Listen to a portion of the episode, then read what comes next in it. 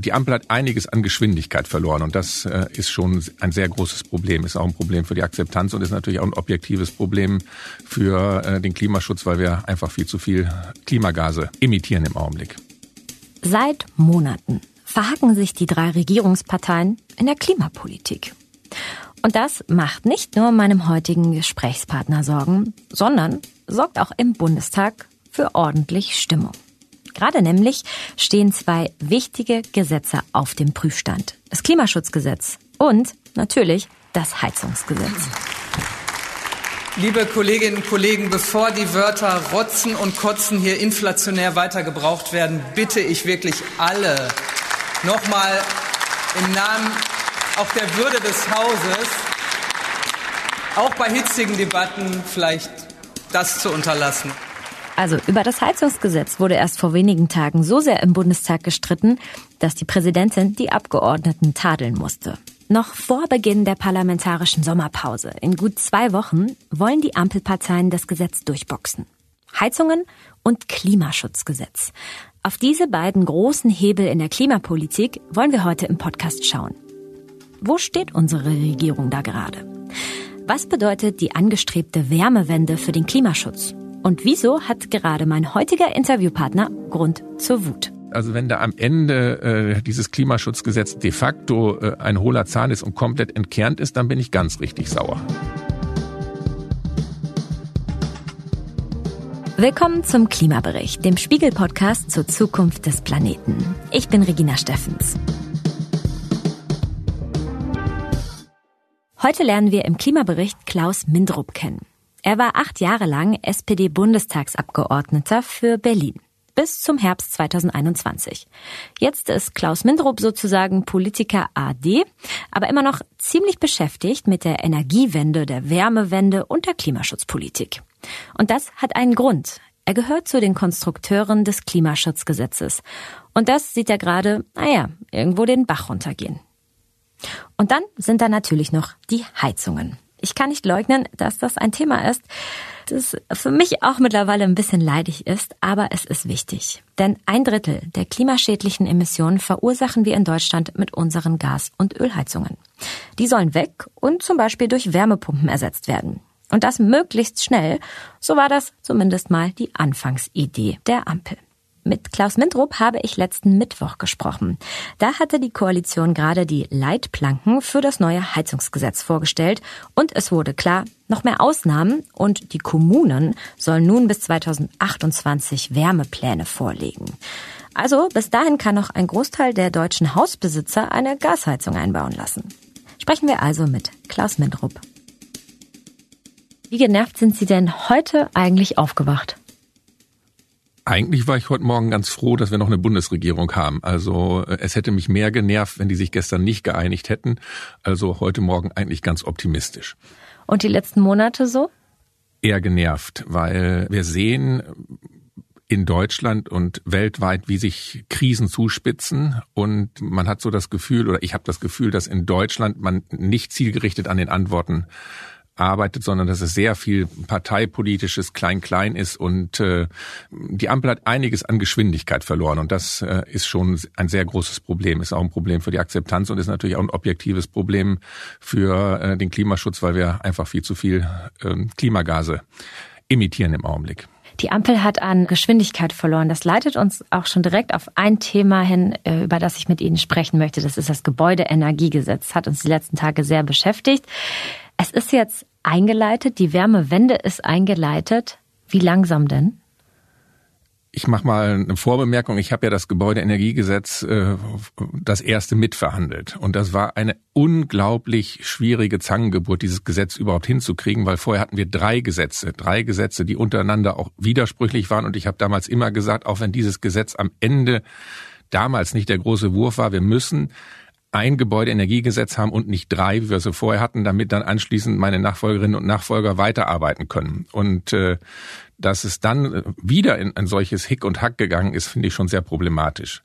Äh, ich glaube, das große Problem ist äh, gewesen der fehlende ganzheitliche Ansatz. Wir denken in Deutschland immer sehr, sehr stark in Einzeltechnologien, aber nicht in Infrastrukturen. Und äh, wenn man die Wärmewende hinbekommen will, muss man die Technologien betrachten und die Infrastrukturen.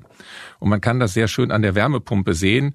Und ich erzähle immer mal die Anekdote. Ich hatte früher in meinem ehemaligen Wahlkreis jemand, der hat sich sehr beschwert, dass das schnelle Internet bei ihm nicht da ist. Der konnte dann äh, mit dem Laptop zum WLAN fahren und im Grunde genommen seine Arbeit dann quasi abgeben über das WLAN. Ich kann aber nicht eine Wärmepumpe hinten auf mein Lastenfahrrad legen und damit dann zum nächsten Stromanschluss fahren. Also ich muss die Infrastruktur mitbedenken. Und das war, glaube ich, der ganz gravierende Fehler, der ähm, passiert ist. Der ist uns auch schon damals äh, passiert, aber so einen konsequenten Weg, wie Dänemark gemacht hat, den haben wir damals auch nicht eingeleitet. Also insofern will ich mich da gar nicht von Verantwortung freisprechen. Aber wenn man das von Anfang an mitbedacht hätte, wie kriege ich die Infrastruktur hin und die Technik und wie kriege ich beides zusammen hin, wären wir schneller gewesen. Aber vielleicht kriegt ja die Koalition das jetzt gut hin und wir nehmen Geschwindigkeit auf, weil am Ende muss es ja praktisch funktionieren. Das war 2020, als Klaus Mintrop noch Abgeordneter war. Damals verabschiedet der Bundestag das Gebäudeenergiegesetz, vier Jahre nach Beratungsbeginn. Damals bekommen Öl- und Gasheizungen zum ersten Mal ein Verfallsdatum bis 2050. Also auch schon die alte Regierung hatte vor dem Ukraine-Krieg, vor der Gaskrise schon irgendwo Weichen gestellt. Wir wollen weg von Öl und Gas. Ein lauter Kritikpunkt am aktuellen Gesetzesentwurf ist, die Wärmewende, die wird verlangsamt. Und die Verantwortung wird abgegeben. Und zwar auf die Kommunen und auf die Städte. Die sollen nämlich jetzt Wärmepläne erstellen. Das heißt, die Infrastruktur, von der Klaus Mintrop spricht, sollen sie planen und jedem sagen können, wie er ab 2028 dann heizen kann. Dafür haben sie eben bis 2028 Zeit und solange es noch keine Wärmeplanung gibt, dürfen bei vielen Menschen Gasheizungen noch eingebaut werden, die im Zweifel Jahrzehnte halten. Immerhin eine Bedingung an diese Gasheizungen, sie müssen auf Wasserstoff umrüstbar sein. Was diese große Netzplanung angeht, da gibt es ein Vorbildland für Deutschland, über das Klaus Mintrop auch sehr gerne spricht. Und das ist Dänemark. Ja, in Dänemark ist es so, dass Dänemark den Weg in das Erdgas wie in Deutschland gegangen ist. Die haben sich nach der Ölkrise entschieden zu sagen, okay, wir versuchen weitestgehend wegzugehen von äh, dezentralen einzelnen Heizungen, also Öl- und Gasheizungen und haben sich entschieden, Fern- und Nahwärmesysteme aufzubauen. Erst tatsächlich auf der Basis von Kohle, also das war noch keine Dekarbonisierung, sondern das war eine Zentralisierung, wie es ja auch quasi in Osteuropa und in der ehemaligen DDR gegeben hat. Das macht ja auch viel Sinn.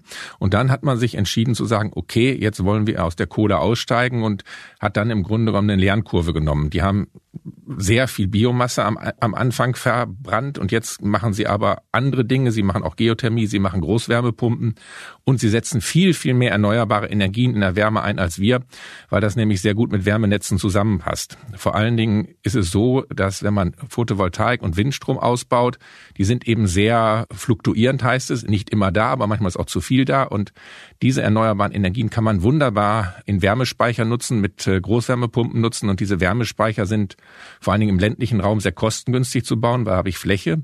Das heißt also, ich habe eigentlich zwei Systeme, die wunderbar zusammenpassen, nämlich äh, die volatilen Erneuerbaren und das Wärmesystem und dann entsteht etwas Neues. Und dieses Neue, das ist äh, deutlich umweltverträglicher als das alte System. Sprechen wir hier vielleicht auch ganz kurz mal darüber, was das neue Gebäudeenergiegesetz, also das Heizungsgesetz, für den Klimaschutz bedeutet. Immer noch über 75 Prozent der Haushalte in Deutschland heizen mit Öl oder Gas. Ich gehöre auch dazu.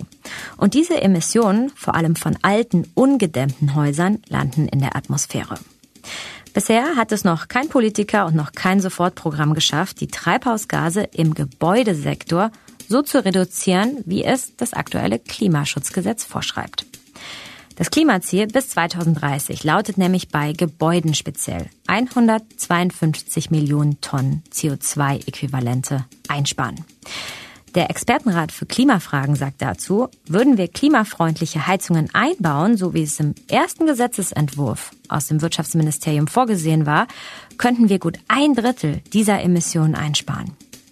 Heizungen, die mit einem Anteil von 65 Prozent mit erneuerbaren Energien betrieben werden, das ist der aktuelle Stand, sind ab nächstem Jahr verpflichtend, aber nur für Neubauhäuser in Neubaugebieten. Also längst nicht bei allen. Das Think Tank Agora Energiewende hat für den Spiegel deshalb auch etwas ausgerechnet. indem diese 65-Prozent-Regel jetzt voraussichtlich für weniger Häuser gilt und für viele Häuser erst vier Jahre später, entstünden insgesamt 15 Millionen Tonnen mehr CO2-Emissionen bis 2030.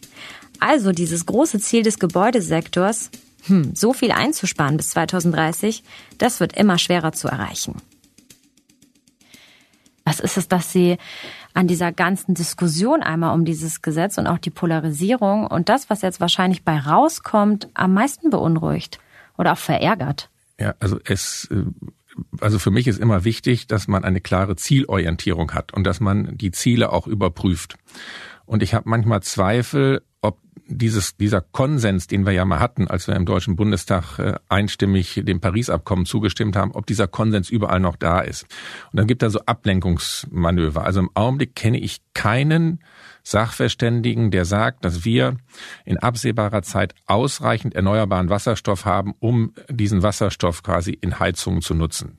Ich kenne keinen. Außerdem ist selbst dann die Frage, ob es überhaupt richtig ist, das zu tun, weil äh, Wärmepumpen oder Wärmesysteme sind natürlich deutlich effektiver als äh, das Verbrennen quasi von, äh, von Gasen. Also insofern ist das aus meiner Sicht keine gute Lösung, sondern wir müssen im Grunde genommen gucken, dass es wirklich langfristig funktioniert. Und das fehlt mir ein bisschen. Und äh, diese sogenannte Technologieoffenheit, ist ja so ein Schlagwort. Äh, ich finde, dass äh, Dampfzüge gut im Museum stehen und äh, dass sie also auch gut auf Museumstrecken fahren können. Aber ich möchte mir jetzt nicht die Technologieoffenheit vorstellen, dass wir jetzt hier mit Dampfzügen durch Deutschland fahren und damit eine veraltete Technologie am Leben erhalten und das noch subventioniert. Das sind so meine Probleme, die ich habe. Ich würde mir vielmehr so ein Auf, so, so eine so eine großen große Motivation der Leute. Es packen wir an, jetzt schaffen wir es. Wir erleben das gerade bei den Balkonsolaranlagen. Da äh, merken die Menschen, sie können was tun und sie machen es und das wird jetzt auch alles erleichtert.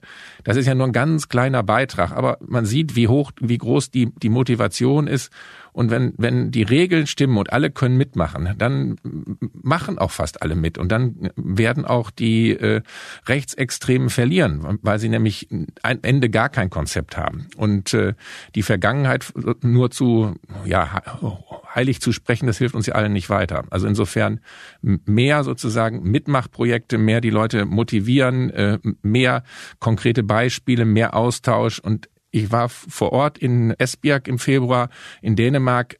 Die sind 2030 durch. Da ist alles bei denen klimaneutral in der Gemeinde, was die Gemeinde oder die Stadt selber beeinflussen kann. Und der Bürgermeister ist ein Liberaler. Also ich kann der FDP nur empfehlen, chartert einen Bus und fahrt nach Esbjerg und redet mit eurem Parteifreund. Es geht. Jetzt haben wir viel über die Wärmewende gesprochen. Das eine Gesetz, mit dem die Bundesregierung aktuell den Klimaschutz voranbringen könnte. Sprechen wir noch über ein zweites, die Erneuerung des Klimaschutzgesetzes und ein dazugehöriges Klimaschutzprogramm. Das war in den letzten Tagen längst nicht so präsent in den Medien wie das ganze Heizungschaos. Aber es geht darum, wie ernst es die Bundesministerinnen und Minister mit den Klimazielen eigentlich immer noch nehmen. Deutschland will bis 2045 komplett klimaneutral sein.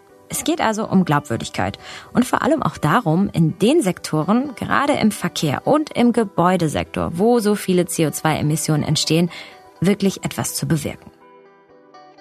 Nochmal kurz zur Erinnerung. Das Klimaschutzgesetz gibt vor, in welchen Ministerien wie viel CO2 eingespart werden muss. Wer das nicht schafft, muss dann nochmal extra Programme vorlegen. Und genau das will die Regierung nun abschwächen und die sogenannten Sektorziele in eine Gesamtrechnung zusammenfassen. Alle machen zusammen eine Hausaufgabe, auch die, die sowieso schon gut abschneiden. Klaus Mindrup, der hat mal dafür gekämpft, dass es so ein Gesetz überhaupt gibt und dass alle Ministerien mit ihren Klimaschäden in die Verantwortung genommen werden. Mit welcher Mission sind Sie mal in die Klimapolitik gestartet? Also ich bin erstmal studierter Ökologe und mein damaliger Chef an der Universität hat sich schon mit Klimamodellen äh, sehr, sehr intensiv beschäftigt, aber ich komme primär aus dem Bereich der erneuerbaren Energien. Also ich bin äh, vor fast 40 Jahren in den damaligen Bundesverband Windenergie. Der Regionalverband hieß damals anders, ist dann mal fusioniert worden, eingetreten und bin geworben worden von einem sehr guten Freund und einem Lehrer, Dietrich Koch. Der hatte eine 20 kW Windkraftanlage in Mettingen über der Kohlezeche im Büren. 20 kW. Das muss man sich mal vorstellen. Heute haben wir über 10 MW Offshore-Mühlen und äh, er war da wirklich ein Pionier und hat mich davon überzeugt, dass das äh, einfach vernünftig ist und äh, war dann eher in der erneuerbaren Bewegung aktiv und äh, in sozusagen das Thema Klimaschutz war immer mit beachtet, aber ich habe immer gesagt, wir müssen das lösen, indem wir die Alternativen vorantreiben und bin dann aber dann im Bundestag mit dem Paris-Abkommen tatsächlich Berichterstatter für die Klimapolitik meiner Fraktion geworden. Also sind Sie eigentlich genau pünktlich 2015 eingestiegen in einem wichtigen Jahr. Was war dabei Ihre Mission? Was wollten Sie aus einem wirklich idealistischen Denken heraus bewirken? Für mich war als Ökologe völlig klar, dass wir die Atmosphäre nicht als Deponie benutzen können und dürfen. Und wenn man, wenn man sich die, die Kurven anguckt, wie der CO2-Gehalt in der Atmosphäre steigt und wie im Grunde genommen Wissenschaftler schon seit 100 Jahren sagen, dass es eine ganz enge Korrelation zwischen diesem Klimagas und der Temperatur auf der Erde gibt und welche gefährlichen Rückkopplungseffekte das hat, war vollkommen klar, äh, das muss aufhören. Und für mich war aber immer wichtig, ich habe immer es gesehen, das hängt aber auch mit meiner Herkunft zusammen, du kriegst Menschen nur überzeugt, wenn es Alternativen gibt. Also das Wählscheibentelefon ist ja nicht abgeschafft worden, weil es keine Alternative gab, sondern es gab die Mobiltelefonie. So und die Kohlekraftwerke und die Atomkraftwerke kriegen wir nur abgeschafft, äh, wenn wir eben die alternative erneuerbare Energien haben. Damit äh, am Ende das nicht eine zwei oder drei Klassengesellschaft wird, wo die einen sich etwas leisten können, die anderen können es sich nicht leisten und das ist dann auch keine Erfolgsgeschichte. Was hat das, äh, weil Sie es gerade angerissen haben, mit Ihrer Herkunft zu tun, mit Ihrem Background? Mein Vater ist geboren in einer, man kann das fast sagen, in einer Hütte im Prenzlauer Berg in den 30er Jahren des letzten Jahrhunderts und die hatten keinen Strom. Der ist äh, äh, Strom erst nach dem Zweiten Weltkrieg gekommen. Der ist mit äh, Holzschuhen äh, in die Schule gelaufen. So äh, das Hauptbewegungsmittel war die Kutsche. Das kann man sich heute alles gar nicht äh, mehr vorstellen. Sowas gab es in Deutschland in den 30er Jahren des letzten Jahrhunderts im ländlichen Raum. Und für den hatte natürlich Mobilität eine ganz, ganz andere Bedeutung. Für den war das erste Auto eine totale Freiheit eine totale Freiheit. Aber das muss man vergleichen mit den anderen Geschwindigkeiten so. Und der ist dann später Eisenbahner geworden, also Schrankenwärter und Rottenarbeiter und hat natürlich dann auch die Eisenbahnmobilität kennengelernt, also von der Individualmobilität zur kollektiven oder zur gemeinsamen Mobilität. Und das war für mich immer wichtig und äh, der hatte auch nie Probleme dann mit der Eisenbahn zu fahren. Und das ist ja auch viel, äh, in vielen Punkten viel bequemer, als wenn ich dann alleine mit dem Auto unterwegs bin oder im Stau stehe. Also das ist im Grunde genommen so Teil der Familiengeschichte. Als Sie 2015 sozusagen dann äh, Berichterstatter waren und wir wollen blicken auch auf das Klimaschutzgesetz in dem großen Kontext, was macht diese Ampelregierung eigentlich für den Klimaschutz? Und vor einigen Monaten mussten wir feststellen, dieses Klimaschutzgesetz, das 2019 eigentlich wirklich ein Durchbruch für die Klimapolitik war, das Bundesverfassungsgericht hat es bestärkt, wird abgeschwächt. Nehmen Sie uns mal erstmal kurz zurück ins Jahr 2019, welches Aufbruchsgefühl Sie da erlebt haben. Ich gehe jetzt noch mal ein Stück weiter zurück, ja, weil das ist noch wichtig, weil, weil tatsächlich, tatsächlich, nee, nicht 2015, weil das Klimaschutzgesetz Aufbruchstimmung, wir waren schon extrem froh, dass wir es hingekriegt haben. Die Aufbruchstimmung ist eigentlich mit Paris losgegangen. Also das Paris-Abkommen war wirklich ein Meilenstein und wir hatten damals ja ein Vier-Parteien-Parlament oder fünf Parteien, wenn man die CSU als Partei nimmt und wir haben das einstimmig im Deutschen Bundestag unterstützt. Einstimmig. Es war eine, gab keinen Klimawandelleugner im Bundestag, zumindest keinen, der es offen gesagt hat und das war sozusagen der erste ganz große Durchbruch. Leider ist es uns dann nicht gelungen, in dieser Wahlperiode ein Klimaschutzgesetz zu verabschieden, sondern wir hatten einen Klimaschutzplan der Bundesregierung. Und dieser Klimaschutzplan der Bundesregierung hatte eine CO2-Einsparung von 80 bis 95 Prozent. Und wir haben damals auch eine Arbeitsgruppe mit unserem damaligen Koalitionspartner eingerichtet, der CDU-CSU. Und da ging es um die Frage, wie verändern wir diesen, diesen Klimaschutzplan? Und ich habe dann gemerkt, der sollte weiter abgeschwächt werden. Und äh, wir haben dann diese Arbeitsgruppe von Seiten der SPD beendet, weil wir gesagt haben, das tut dem Klimaschutz nicht gut und haben gesagt, das Parlament muss das Heft in die Hand nehmen. Das Parlament ist entscheidend. Und das Zweite ist, es muss ein klares Ziel geben. Alle vermeidbaren CO2-Emissionen müssen auf Null gehen und der Rest muss kompensiert werden und wir müssen in Richtung Klimapositivität das Ganze drehen, weil wir können ja auch klimapositiv werden. So. Und dann war der große Punkt, kriegt diese Koalition das überhaupt hin? Also damals die Große Koalition. Und wir haben als SPD gesagt, wir haben einen wesentlichen Parteitag und da wird darüber entschieden, ob wir aus der Koalition aussteigen oder nicht. Und einer der entscheidenden Punkte ist, kriegen wir dieses Klimaschutzgesetz hin, ja oder nein? Und äh, das hat dann am Ende dazu geführt, dass die Union bereit war, dieses Klimaschutzgesetz zu machen. Und äh, äh, die Verhandlungen darüber waren am Ende erstaunlich gut. Zweimal sogar. Also einmal auch äh, die deutlich verschärften Ziele nach dem Verfassungsgerichtsurteil. Und das war dann wirklich gut. Also das erste Klimaschutzgesetz hatte noch Schwächen, was die Zielerreichung angeht, aber das äh, sozusagen das zweite, was wir dann nach dem Bundesverfassungsgericht gemacht haben, ist ja wirklich deutlich ehrgeiziger, deutlich klarer und ähm, ja, das war dann wirklich ein ganz, ganz großer Durchbruch und da haben uns natürlich vor allen Dingen auch Fridays for Future und das Bundesverfassungsgericht den notwendigen Rückenwind gegeben. Jetzt ist das wirklich ein richtig äh, gutes Gesetz. Jetzt sieht man es aber ein bisschen dahinschmelzen. Wie ist denn das für Sie? Ich bin mal gespannt, ob es tatsächlich schmilzt. Wir haben das ja gerade bei der Debatte über das Gebäudeenergiegesetz gesehen, dass das Parlament ja selbstbewusst ist. Und ich hoffe und höre das ja auch aus dem Parlament, dass die Kolleginnen und Kollegen selbstbewusst sind. Wir haben allerdings, und das kann ich dem Herrn Habeck und der Bundesregierung nur sagen, die, die sollen auch mal gucken, was dann in Brüssel passiert ist, weil die Klimaschutzziele, die wir national hinterlegt haben, sind auch in Brüssel hinterlegt. Das heißt, wenn wir jetzt unser Gesetz abschwächen, was die jährlichen Ziele angeht, ändert das nichts daran, dass diese Ziele in Brüssel hinterlegt sind. Und das macht dann wenig Sinn, äh, dort äh, viel zu ändern. So, was man vielleicht machen kann, wenn es denn ein politischer Kompromiss ist, im Grunde genommen, dass man, dass man die Regeln, die es gegenüber Brüssel gibt, vielleicht nochmal stärker im Klimaschutzgesetz verankert. Aber das ändert überhaupt nichts daran, dass es einen gigantischen Handlungsbedarf im Bereich äh, Gebäude und Verkehr gibt, weil wir dort ähm, ja signifikant unsere Ziele verfehlen. Der Aufschrei war vor einigen Monaten sehr groß. Sie haben es angesprochen wegen der Sektorenziele. Bisher war es so, dass jeder Sektor, Gebäude, Verkehr eigene Emissionsziele hatte, die einhalten musste. Wenn nicht, musste das Ministerium, der Sektor ähm, ein Sofortprogramm vorlegen. Und jetzt soll es sozusagen eine Gesamthausaufgabe für alle sein und man kann sich gegenseitig ausgleichen. Das war bisher der Vorschlag der Änderung. Wir sprechen drüber, weil bald die Sommerpause ansteht und gerade politisch sehr, sehr viel passiert, was wohl noch äh, durchgedrückt werden könnte. Welche Kritik richten Sie denn auch an den Kanzler oder an Ihre Partei?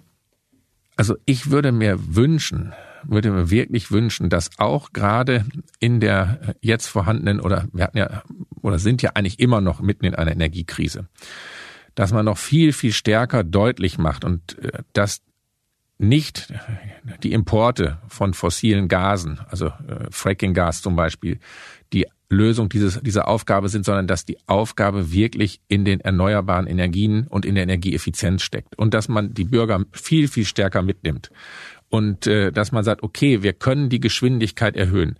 Ich mache ein Beispiel. Also Deutschland hat die Regeln für die Einführung von sogenannten äh, Energiegemeinschaften, also wo man zum Beispiel über die Straße in Berlin seinen Strom handeln kann, vielleicht auch Wärme handeln kann, überhaupt noch nicht in, in deutsches Recht überführt. Also wir, wir sabotieren, wir sabotieren Energiewende als Gemeinschaftsprojekt von unten im Augenblick in Deutschland.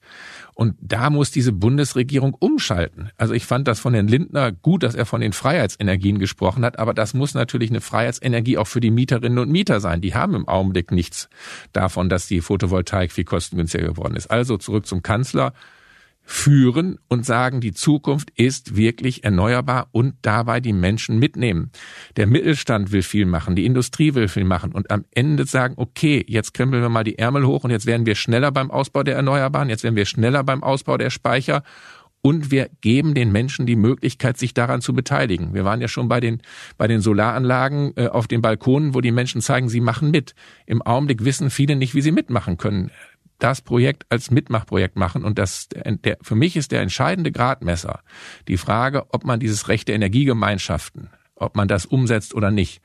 Wenn nämlich die Energiewende weiterhin eine zentralistische Energiewende ist, dann wird sie nicht funktionieren. Das ist so, wenn man durch einen Fluss geht und man hat große Probleme, der Fluss hat eine starke Strömung und sieht nebenan eine Brücke.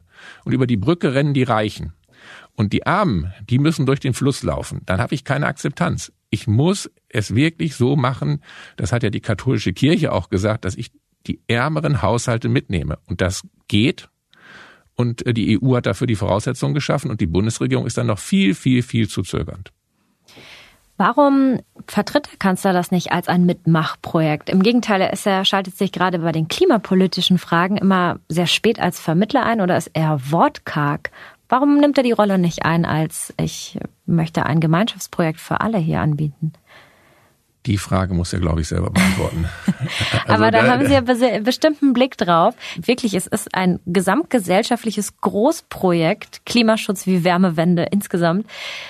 Warum fehlt da dieses, dieses drauf zugehen auf die Menschen?